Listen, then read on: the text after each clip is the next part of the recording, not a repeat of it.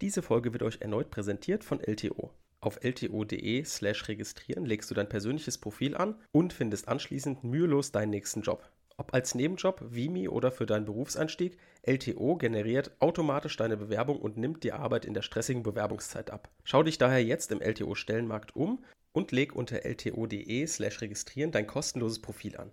Vielen Dank für die Unterstützung an LTO und hier für euch nochmal die URL lto.de/slash registrieren.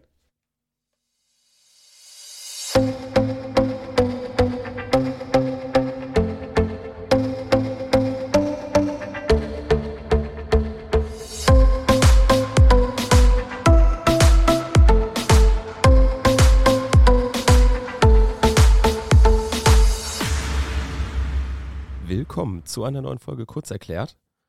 Wir befinden uns gerade zwischen den Jahren. Es ist ähm, der 27.12. morgens um 8 und ich freue mich, dass ihr eingeschaltet habt zu unserem Weihnachtsspecial, beziehungsweise inzwischen ist es ja kein Weihnachtsspecial mehr, sondern ich sag mal zwischen den Jahren Special.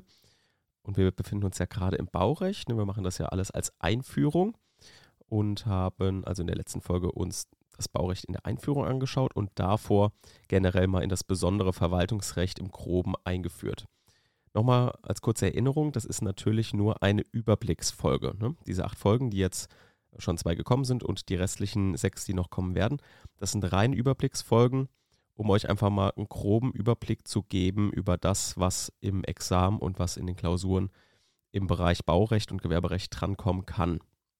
Wir werden uns das natürlich noch im Detail dann anschauen, wenn wir in unserer öffentlich-rechtlichen Reihe soweit sind.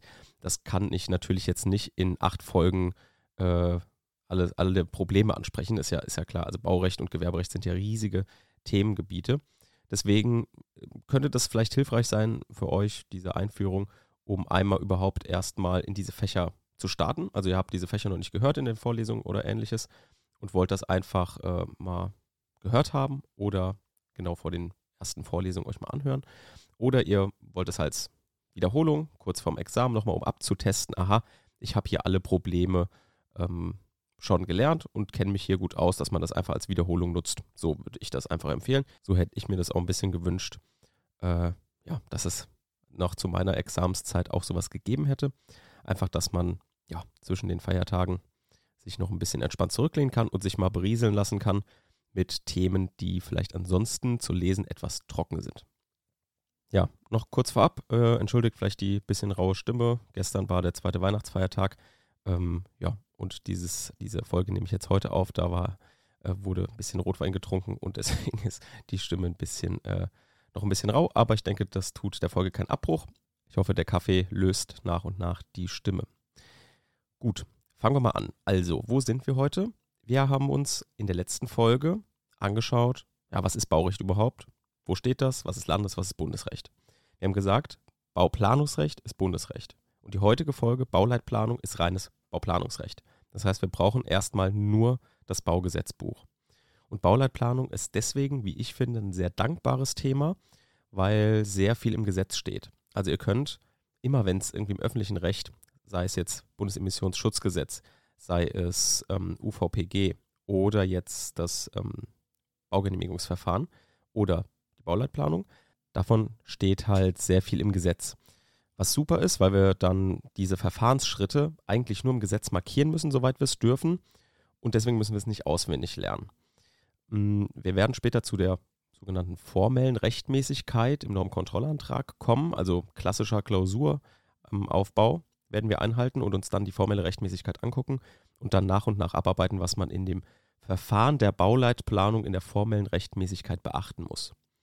Wir werden uns heute auch noch anschauen, was man in der materiellen Rechtmäßigkeit beachten muss und werden natürlich heute alles in die Klausur einbinden. Also diese Folge, die ihr jetzt heute hört, ist eine reine ähm, Folge, die für die Klausur wichtig ist. Ja, schauen wir uns erstmal an, wo steht denn überhaupt die Bauleitplanung im Gesetz? Das Gesetz ist jetzt, also das Baugesetzbuch, hat ganz viele verschiedene Teile. Ne? Es ist riesig wird auch immer wieder erweitert, gerade was die städtebaulichen Entwicklungsmaßnahmen angeht oder ähm, so ein Härteausgleich, städtebauliche Gebote, das wird immer wieder erweitert. Wir kümmern uns aber, also in unseren Einführungsfolgen und auch für, die, für das Examen braucht ihr alleine zwei Abschnitte. Der erste Abschnitt geht von Paragraph 1 bis 28 Baugesetzbuch, den schauen wir uns heute an. Ne? Das ist die Bauleitplanung und ihre Sicherung. Dazu zählen auch die Planerhaltungsvorschriften, die kommen aber erst in der nächsten Folge. Die sind in Paragraph 214 fortfolgende. Dann Paragraph 29 bis 38 Baugesetzbuch, das ist die Überprüfung der Zulässigkeit von Bauvorhaben. Das ist dann in unserer übernächsten Folge und in der überübernächsten Folge Thema, denn da geht es um die Baugenehmigungsverfahren und eine klassische Klausur, wo jemand einen Anspruch auf eine Baugenehmigung stellt, die wird abgelehnt. Dann muss man überprüfen, ob dieser Anspruch begründet ist. Also hat jemand einen Anspruch auf eine Baugenehmigung. Und hier kommen dann schon wieder zwei Sachen zueinander, und zwar einmal das Bauordnungs- und das Bauplanungsrecht. Spielt beides hier eine Rolle, wie man das voneinander abgrenzt, wie das im Prüfungsaufbau dann aussieht, werde ich euch natürlich dann zu dem Zeitpunkt erklären. Aber heute schauen wir uns Paragraph 1 bis 28 Baugesetzbuch an. Also es ist die Bauleitplanung. Es werden viele vielleicht, die sich noch nicht damit so gut auskennen oder auch fürs Examen lernt man es ja nur sehr sporadisch, kann man sich nochmal kurz vor Augen führen, was ist denn eigentlich die Bauleitplanung? Und hierfür kann man auch sehr gut ins Gesetz schauen. Ne? Wie gesagt, im öffentlichen Recht steht auch mal gern was im Gesetz, was super ist, weil im äh, Zivilrecht steht natürlich nichts drin. Das BGB ist ja so, äh, ja, so unaussagekräftig. Paragraph 1, Absatz 1, Bauleitplanung. Aufgabe der Bauleitplanung ist es, die bauliche und sonstige Nutzung der Grundstücke in der Gemeinde nach Maßgabe dieses Gesetzbuchs vorzubereiten und zu leiten. Das heißt, die Bauleitplanung soll, oder hat der Gesetzgeber der Verwaltung an die Hand gegeben, hier, dein Gemeindegebiet kannst du so planen, wie du möchtest, mach das so, wie du willst, äh, wo soll was gebaut werden, wie soll was aussehen. Erstmal natürlich ganz, ganz grob und unfachlich betitelt. Wie kann die Gemeinde das machen oder die Kommune? Die kann das machen mit Bauleitplänen. Was sind Bauleitpläne? Bauleitpläne sind der Flächennutzungsplan, also der sogenannte vorbereitende Bauleitplan, und der Bebauungsplan. Der Bebauungsplan ist der verbindliche Bauleitplan. Das heißt, wir wissen jetzt, es gibt zwei Bauleitpläne, mit der die Gemeinde ihr Plangebiet planen kann. So, das ist schon mal gut, aber jetzt müssen wir natürlich noch das Verhältnis zueinander klären. Der Flächennutzungsplan steht in Paragraph 5 Baugesetzbuch und hier nur als kleines Beispiel, das ist ja wie gesagt der vorbereitende Bauleitplan. Also man merkt schon irgendwie, der steht irgendwie vor dem Bebauungsplan. Und da heißt es, im Flächennutzungsplan ist für das ganze Gemeindegebiet die sich aus der beabsichtigten städtebaulichen Entwicklung ergebende Art der Bodennutzung nach den vorhersehbaren Bedürfnissen der Gemeinde in den Grundzügen darzustellen.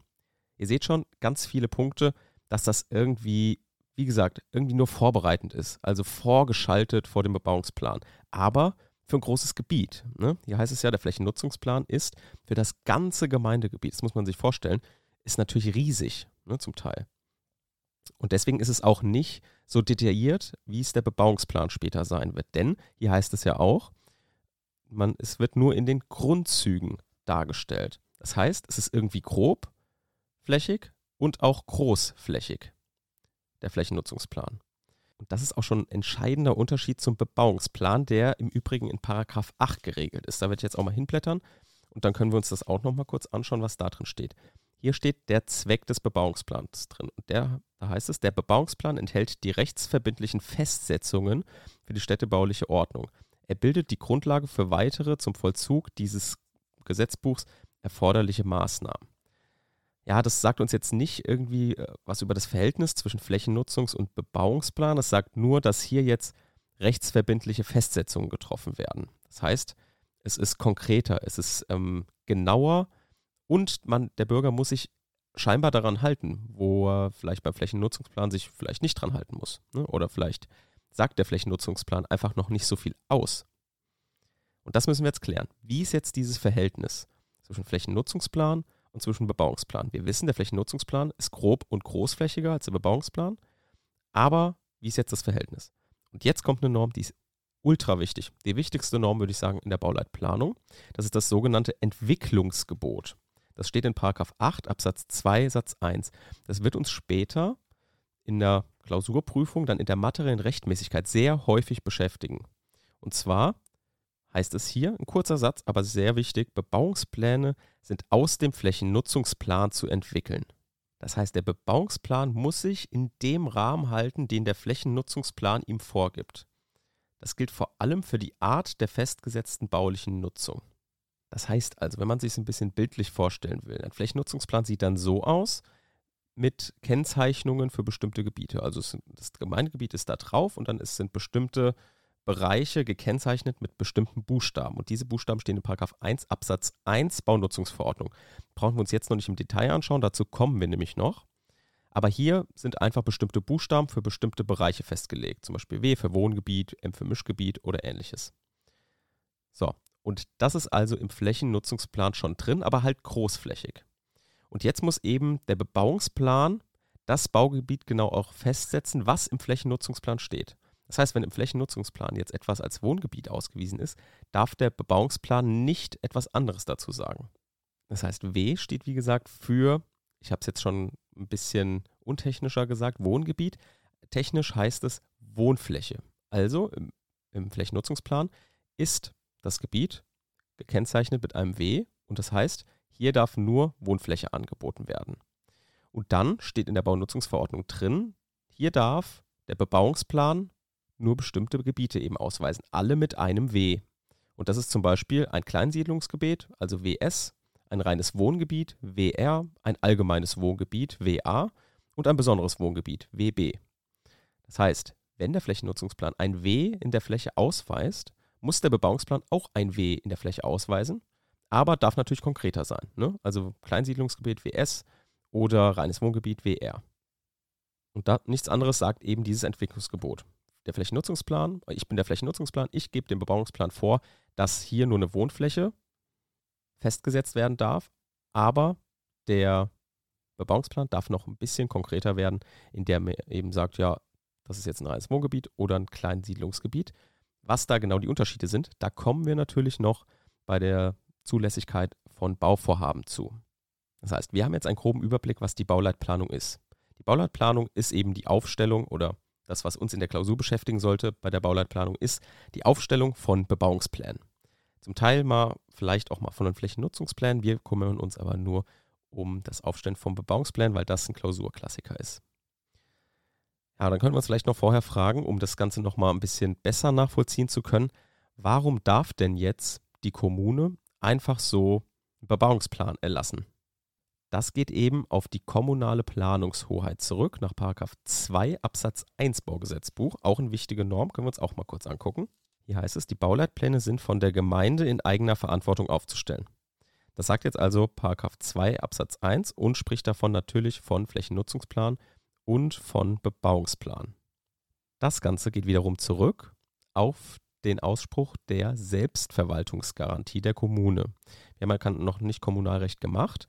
Selbstverwaltungsgarantie ist festgehalten in Artikel 28 Absatz 2 Grundgesetz und ist im Wesentlichen geprägt durch acht Hoheiten. Also, der Gesetzgeber hat der Kommune acht Hoheiten übergeben, also acht Bereiche, in der sie selbstständig handeln darf. Was heißt das jetzt genau? Also, was heißt genau Selbstverwaltung? Selbstverwaltung ist die eigenverantwortliche Wahrnehmung öffentlicher Verwaltungsaufgaben durch die selbstständige Verwaltungseinheiten aufgrund gesetzlicher Ermächtigung oder Zuweisung unter staatlicher Rechtsaufsicht. Und diese Hoheit jetzt, Bebauungspläne zu erlassen, die ja konkretisiert ist in einerseits Paragraph 1 und Paragraph 10, den wir uns gleich angucken werden, geht zurück auf die Planungshoheit. Die Planungshoheit sagt, ja, Kommune, du darfst in deinem Gebiet planen, wie du möchtest und auf die Satzungshoheit. Und die Satzungshoheit ist eben die Ermächtigung, dass die Kommune Satzungen erlassen darf. Und damit kommen wir auch schon zu der Rechtsnatur eines Bebauungsplans. Und das ist nach 10 Absatz 1 eine Satzung. Die Gemeinde beschließt den Bebauungsplan als Satzung. Und jetzt kommt Landesrecht ins Spiel. Denn wie eine Satzung beschlossen wird und wer sie beschließt, also wer den Bebauungsplan wirklich als Verband, Verbands- und Organkompetenz beschließen darf, das regelt dann wiederum das landesrechtliche Kommunalrecht. Also in Rheinland-Pfalz jetzt zum Beispiel die Gemeindeordnung. Da heißt es eben, der Gemeinderat erlässt den Bebauungsplan. Das ist natürlich ähm, in anderen Bundesländern eine andere Norm, aber im Prinzip ist das ähnlich. Das heißt, genau hier ist auch die Schnittstelle wieder zwischen äh, Landes- und Bundesrecht. Also wichtig zu merken, Paragraph 10 Absatz 1. Die Gemeinde beschließt den Bebauungsplan als Satzung. So, wie kommt das Ganze jetzt in der Klausur vor? Das ist natürlich eigentlich immer die wichtigste Frage. Ne? Also wie kann es mal passieren, dass gerade auch im Examen oder eben ähm, in der normalen Klausur, kann, wie kann es passieren, dass ich jetzt einen Bauleitplan, sagen wir mal genauer, einen Bebauungsplan überprüfen muss? Und wie sieht dann die Klausur aus? Natürlich kann einfach die Frage kommen, unten in der Klausur, ja, überprüfen Sie die Rechtmäßigkeit des Bebauungsplans. Kann natürlich sein, dann ist die Klausur ein bisschen einfacher gestrickt. Wenn es ein bisschen komplizierter sein soll, dann ähm, klagt jemand gegen den Bebauungsplan. Aus verschiedenen Gründen. Und dann müssen wir natürlich erstmal gucken, ja, was ist denn jetzt hier für eine Klageart oder Antragsart zulässig? Das ist jetzt erstmal grundsätzlich keine Frage, die man sehr leicht beantworten kann. Warum nicht? Weil es hier auf die Konstellation im Sachverhalt ankommt und auf die Variante, die eben der, ähm, der Klausurensteller gewählt hat. Was meine ich jetzt genau damit? Ich meine damit, dass man natürlich, jetzt mal erstmal ein bisschen abstrakter, dass man eine Rechtsnorm natürlich unterschiedlich angreifen kann. Gehen wir mal davon aus, dass wir uns jetzt abstrakt über die Überprüfung einer Rechtsnorm unterhalten. Und hier geht es natürlich jetzt um eine untergesetzliche Rechtsnorm. Und diese können Verwaltungsgerichte sehr wohl verwerfen. Das heißt, wenn ich jetzt gegen eine untergesetzliche Rechtsnorm vor dem Gericht irgendwie vorgehe, dann hat das Gericht die Möglichkeit, diese zu verwerfen. Jetzt ist natürlich die Frage, mit welcher Klage oder Antragsart ich dagegen vorgehe. Die Möglichkeit, eine untergesetzliche Rechtsnorm anzugreifen, ist natürlich erstmal möglich mit einer Anfechtungsklage. Aber nicht, und jetzt Vorsicht, nicht gerichtet gegen die untergesetzliche Rechtsnorm, sondern gegen den Verwaltungsakt, der aufgrund der untergesetzlichen Rechtsnorm ergeht. Also in dieser Rechtsnorm ist eine Ermächtigung drin, dass die Verwaltung irgendwie handeln darf und die erlässt gegenüber mir einen Verwaltungsakt. Und diesen Verwaltungsakt greife ich an mit der Begründung, ja, die Rechtsnorm ist ungültig. Und da hat das Gericht die Möglichkeit, eine Inzidenzkontrolle durchzuführen. Das ist aber natürlich hier bei unserer Satzung eigentlich nicht der Fall, also bei einem Bebauungsplan, weil der Bebauungsplan ja grundsätzlich der Verwaltung keine Ermächtigung gibt, gegen mich irgendwie einzugreifen oder ähnliches. Das ist, wäre nur der Fall, wenn es zum Beispiel jetzt um eine Beispiel aus den letzten Jahren Corona-Schutzverordnung geht oder ähnliches. Dann wäre so eine Inzidenzkontrolle grundsätzlich möglich. Geht es jetzt aber um eine untergesetzliche Rechtsnorm in Form einer Satzung, gerade in Form des Bebauungsplans, ist das eher nicht der Fall. Dann kann man natürlich noch überlegen, gibt es die Möglichkeit einer Feststellungsklage? Und das ist eine Antwort, wenn ihr die in der mündlichen Prüfung gebt, die sehr clever ist. Denn oft ist es ja so, dass der Kläger nur die Normenkontrolle inter partes herbeiführen möchte. Inter partes bedeutet zwischen den Parteien, also zwischen mir und der Verwaltung. Also ich sage mit der Feststellungsklage, ja, in dieser untergesetzlichen Rechtsnorm befindet sich eine Regelung, die auf mich nicht anwendbar ist oder die mir gegenüber aus irgendeinem Grund rechtswidrig ist. Dann überprüft das Gericht, ist das so? Und wenn es so ist, ist das Ergebnis, dass diese Norm nur zwischen den Parteien unwirksam ist. Und das ist eben die sogenannte heimliche Normkontrolle.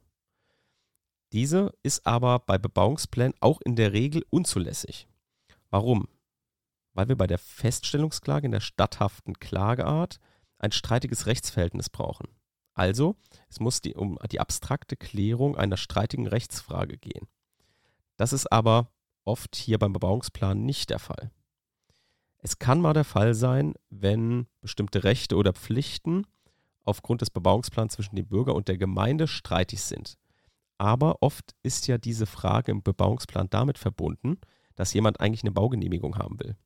Weil es wird ja immer darum gehen, dass es hier im bestimmten Bereich, wo jetzt zum Beispiel ein reines Wohngebiet ausgeschrieben ist, beziehungsweise im Bebauungsplan festgesetzt wurde, und ich sage, ja, diese Vorschrift, die regelt, dass im Bebauungsplan hier jetzt ein reines Wohngebiet ausgeschrieben ist, die ist unzulässig, weil ich will da ein Bauvorhaben verwirklichen, was im reinen Wohngebiet nicht zulässig ist. Das heißt, dass ich habe das dann irgendwie verknüpft mit der Frage der Erteilung eines Bauvorbescheides oder einer Baugenehmigung. Diese Verknüpfung ist unzulässig. Um es jetzt weniger kompliziert zu machen. Ihr fragt euch also, wie kann ich einen Bebauungsplan angreifen? Im Hinterkopf solltet ihr behalten die Feststellungsklage und zwar die sogenannte heimliche Normkontrolle. Aber oft ist es so, dass die eben hier unzulässig ist und deswegen braucht ihr noch eine andere Klage bzw. einen anderen Antrag. Und dann kommt 47 VWGO ins Spiel, also der Normkontrollantrag. Der Normkontrollantrag ist geregelt in 47 Absatz 1. Das Oberverwaltungsgericht entscheidet im Rahmen seiner Gerichtsbarkeit auf Antrag über die Gültigkeit Nummer 1 von Satzungen, die nach den Vorschriften des Baugesetzbuchs erlassen worden sind. Zack, da haben wir also unseren Paragraph 10 Baugesetzbuch. Ne? Das ist ja eine Satzung, die aufgrund des Baugesetzbuchs erlassen worden ist. Also Nummer 1 ist gerade für Bebauungspläne geregelt. Dann noch Absatz 2. Der Antrag, äh, den Antrag kann jede natürliche oder juristische Person, die geltend macht, durch die Rechtsvorschrift oder deren Anwendung in ihren Rechten verletzt zu sein oder in absehbarer Zeit verletzt zu werden, sowie jede Behörde innerhalb eines Jahres nach Bekanntmachung der Rechtsvorschrift stellen. Wie jetzt ein Normkontrollantrag zu prüfen ist, werden wir mal irgendwann wieder in unserer öffentlich-rechtlichen Reihe machen. Das würde jetzt hier ausarten, wenn wir da die Zulässigkeit durchgehen. Aber so kann eben ein Bebauungsplan in die Klausur eingekleidet sein, ne? indem ihr also einen Normkontrollantrag habt und in diesem Normkontrollantrag dann in der Begründetheit den Bebauungsplan überprüfen müsst. Und um in die nächste Folge schon einzuleiten, schauen wir uns mal an, wie wir die Begründetheit einleiten, damit wir wissen, wie überprüfen wir den Bauleitplan, also den Bebauungsplan in unserem Fall. Begründet ist der Normkontrollantrag, wenn er gegen diejenige juristische Person des öffentlichen Rechts gerichtet ist, welche die Rechtsvorschrift erlassen hat und die Norm unwirksam ist. Unwirksam ist eine Norm grundsätzlich dann, wenn sie formell und oder materiell rechtswidrig ist. Und anders als der Anf bei der Anfechtungs- oder Verpflichtungsklage ist jetzt hier nicht die Verletzung eines subjektiven Rechts des Antragstellers erforderlich. Das ist ganz wichtig, dass ihr euch das merkt. Denn der Normkontrollantrag ist ein objektives Beanstandungsverfahren. Warum ist das für uns wichtig? Das ist für uns deshalb wichtig, weil wir dadurch wissen, aha, wir haben hier keinen festen Prüfungsaufbau in der materiellen Rechtmäßigkeit. Ist natürlich wieder Mist. Ne? Also wir wollen ja am liebsten immer, aha, Rechtsgrundlage, formelle Rechtmäßigkeit, materielle Rechtmäßigkeit. Das ist natürlich immer eigentlich unsere, ich sag mal, das, was wir immer haben wollen, damit wir nicht irgendwie anfangen, in der Begründetheit zu schwimmen. Aber hier noch ein Tipp. Eigentlich ist kein fester Prüfungsaufbau in der materiellen Rechtmäßigkeit im öffentlichen Recht eigentlich günstig. Denn dann braucht ihr keinen Prüfungsaufbau, sondern ihr pickt euch einfach die Probleme, die im Sachverhalt angesprochen sind, raus und ähm, verwurstet die einfach im, in einfach in einem Aufbau A, B, C, D, E und so weiter. Also eigentlich easy. Beispiel wäre jetzt hier im Bebauungsplan Verstoß gegen das Entwicklungsgebot, das wir uns schon angeguckt haben, nach 8 Absatz 2 Satz 1 Baugesetzbuch. Da werdet ihr im Sachverhalt natürlich sehr, sehr viel zu, zu hören, gerade im zweiten Examen, wenn sich die Parteien dazu natürlich ausreichend geäußert haben. Das heißt, ihr wisst, das ist ein Problem, dann habe ich eine leichte Überschrift, Verstoß gegen das Entwicklungsgebot und dann diskutiert ihr das einfach. Das ist also hilfreich, weil ihr dann einfach erstmal nur erkennen müsst, was ist das denn für ein Problem und dann werdet ihr einfach anfangen zu labern. Ihr werdet also den Sachverhalt nehmen und den erstmal runterschreiben. Na, was sagen die Parteien? Ähm, was sagt die eine Seite, was sagt die andere Seite? Und dann überlegt ihr für euch selbst, ja gut, was sage ich denn eigentlich? Welcher Meinung folge ich mehr? Was finde ich sinnvoller? Und dann argumentiert ihr in die eine oder andere Richtung. Natürlich mit dem Hintergrundwissen, was ihr zu diesem Problem gelernt habt. Klassische Probleme sind eben auch noch Abwägungsdisproportionalität nach 1 Absatz 7 Baugesetzbuch, dann Erforderlichkeit einer Planung nach 1 Absatz 3 Satz 1. Was das aber genau ist, werden wir uns in der nächsten Folge anschauen. Das heißt, die nächste Folge wird erstmal bestehen. Wir schauen uns an, was sind Klasse, Klassikerprobleme in der materiellen Rechtmäßigkeit. Hier werden wir uns ein paar Punkte anschauen, aufgrund derer wir dann weiteres Wissen über die Bauleitplanung sammeln. Und danach schauen wir uns mal das Verfahren an für die Bauleitplanung, weil man mal hier versteht, ähm, ja, wie wird sowas, wie wird sowas geplant und wie wird dieser Plan irgendwie auch erhalten. Denn es können natürlich in so einem langen Prozess Fehler entstehen und nicht jeder Fehler soll gleich zur Unwirksamkeit des Plans führen, weil sonst sind drei, vier Jahre Arbeit für die Katz. Das wollen wir natürlich nicht und deswegen gibt es die Planerhaltung nach 204 14 Baugesetzbuch fortfolgende. Das wird uns dann also in der nächsten Folge beschäftigen. Bis dahin, tschüss.